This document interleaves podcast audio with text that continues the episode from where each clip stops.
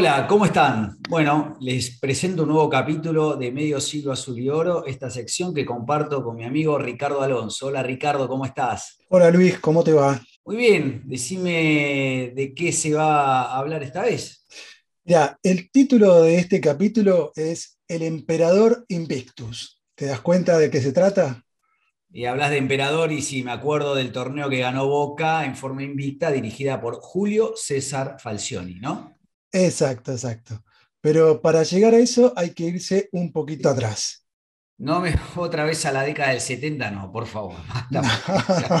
No, no, no, no, no. no a García Cambón y todo eso, vamos, dale. No, no, no, voy a ir más o menos a mediados del 2009, cuando se inicia el segundo ciclo del Coco Basile.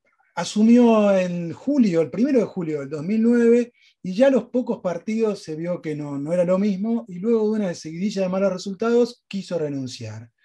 Los dirigentes lo, lo convencieron de que siga un poco más. Terminó el año, pero en el verano, luego de una derrota en el Superclásico en, en Mar del Plata, creo que fue 3 a 1, dejó su puesto el 22 de enero del 2010 exactamente. Y ahí, y ahí asume, si mal no recuerdo, en forma interina, alguien que ya fue varias veces, lo hizo, que fue Abel Aníbal Alves, uno de los mellizos, eh, de los hermanos Alves. Hermanos, sí, no era mellizo. Abel era, no era mellizo. El otro era Hugo César Alves, Hugo César, claro. Hugo, César, el menor, que jugaba de tres. Pero sin estar claro si era interino o no, Alves comenzó a dirigir el equipo en el Clausura 2010. De vuelta, como digo siempre, el Clausura era el primer torneo del año. Pero en la fecha 13 y luego de perder sucesivamente con Chacarita 4 a 1, con Rosario Central, me acuerdo. Claro, con Rosario Central 2 a 1 y con Colón de Santa Fe 3 a 0, es cesado en el cargo, asume interinamente Roberto Tito Pompey. ¿Ese torneo lo termina ganando Argentino Junior, puede ser? Claro, ¿y, ¿y qué hicieron los dirigentes de Boca entonces? Contrataron a Luchi Borghi. Técnico campeón. Sin embargo, su ciclo fue súper corto, duró solo 12 partidos y al igual que Miguel Brindisi, luego de perder con River en el Monumental, esta vez 1 a 0, presentó su renuncia. Y ahí asume el interinato otra vez Tito Pompey. Otra vez Tito Pompey asume y bueno, al final de ese convulsionado 2010, donde pasaron tantos técnicos, los dirigentes apostaron muy fuerte y contrataron como, como técnico a Julio César Falcioni. Al principio había mucho prejuicio de la gente, porque decían que era un técnico de equipo chico, que su estilo era muy defensivo. La verdad que tuvo mucho rechazo esa contratación. Sí, me acuerdo que Diego, Diego Maradona, que en paz descanse, que en ese entonces eh, era, director técnico, había pasado por la selección nacional y él me dijo como que aspiraba a ser técnico de Boca, había dicho que nunca un ex arquero puede ser un buen técnico. Claro, Falcioni había sido arquero de Vélez Arfield en la década del 70, pero su momento de esplendor lo tuvo en los 80 en Colombia, donde atajando en el América de Cali llegó a disputar y perder tres finales consecutivas de la Copa Libertadores de América. Su debut oficial como técnico de Boca no fue el esperado. Perdió 4 a 1 en la bombonera contra Godoy Cruz de Mendoza.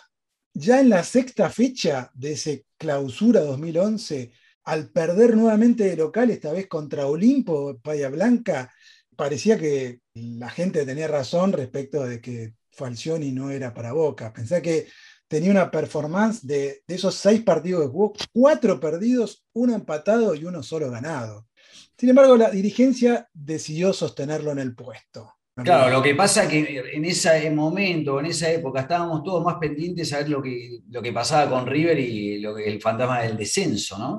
Claro, al final de ese clausura 2011, para regocijo de todos los Geneises, por primera vez en la historia los de River perdieron la categoría. Así que poco importó que Boca terminara vagando por la mitad de tabla. Para el segundo torneo de ese año, el Apertura, se produjeron muchas modificaciones en el plantel. La más importante, que se había retirado el máximo goleador histórico del club. Estamos hablando, obvio, de Martín Palermo. Como contrapartida, regresó otro ídolo, el flaco Rolando Schiavi. Y entre otras contrataciones estuvo la de Agustín Arión en el arco y alguno que otro más, volvió también Roncaglia.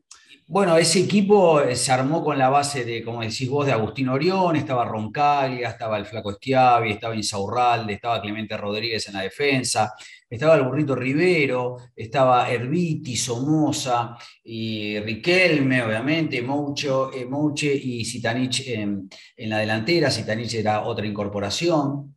Claro, Boca con ese equipo ganó ese campeonato de manera contundente, invicto, pero además contundente. Sí, fueron 12 triunfos y 7 empates con 25 goles a favor y solo 6 en contra.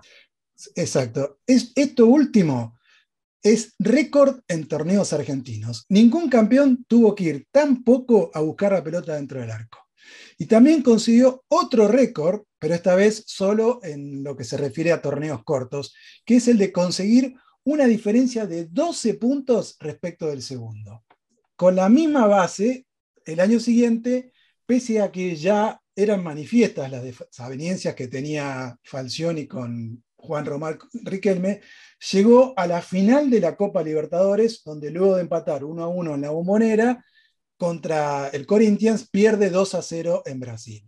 Bueno, ese partido es muy recordado, para mí fue uno de las peores, este, los peores partidos que vi a Boca jugar, y más en esa final y en realidad fue todo, estuvo tenido por esa acción o esa decisión de Riquelme, eh, de que ya antes del partido los jugadores se habían enterado, sus compañeros, de que iba a ser su último partido, que se sentía, eh, que se sentía vacío y eso, digamos, un poco mermó, digamos, el espíritu con el que salió el equipo a, jugar esa final. Y recordemos que la relación de, Juan Román con, con el emperador nunca fue del todo fluida. Pero bueno, Riquelme se fue del club, Falcione siguió y a fin de ese 2012, considerando que gran parte de la hinchada se manifestaba en contra de la continuidad de Falcioni, pese a los buenos resultados que alcanzaba, la dirigencia de Boca decidió no renovarle el contrato.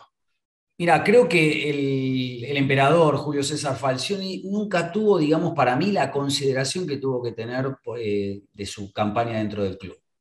Sí, fíjate que gracias a ese campeonato ganado en forma invicta, Boca pasó a ser el segundo equipo en la historia del profesionalismo del fútbol argentino que ganó más de una vez un torneo sin perder ningún partido. Antes de ello, el anterior equipo que, había ganado en forma invicta había sido el Boca de Carlos Bianchi de la Apertura 98, antes River en la Apertura 94, más atrás Ferrocarril Oeste, de la mano de Timoteo Grigol, en el Nacional 82, y ya más, más atrás, San Lorenzo de Almagro. En el año 72, en el Nacional 72, dirigido por eh, el Toto Lorenzo, mira vos, y los primeros en ganar un campeonato en forma invicta habían sido los famosos matadores de San Lorenzo también, en el Metropolitano 68. Así que Boca y San Lorenzo son los únicos equipos que eh, dos veces han podido salir campeones en forma invicta. Bueno, por eso este capítulo y Terapia Genay se quiere reivindicar a un gran entrenador que con el tiempo tendrá por parte de todos los Genaises el reconocimiento que se merece. Así que bueno, gracias Ricardo por, por, tu, por este capítulo y nos vemos en la próxima. Nos vemos en la próxima. Chao, chao.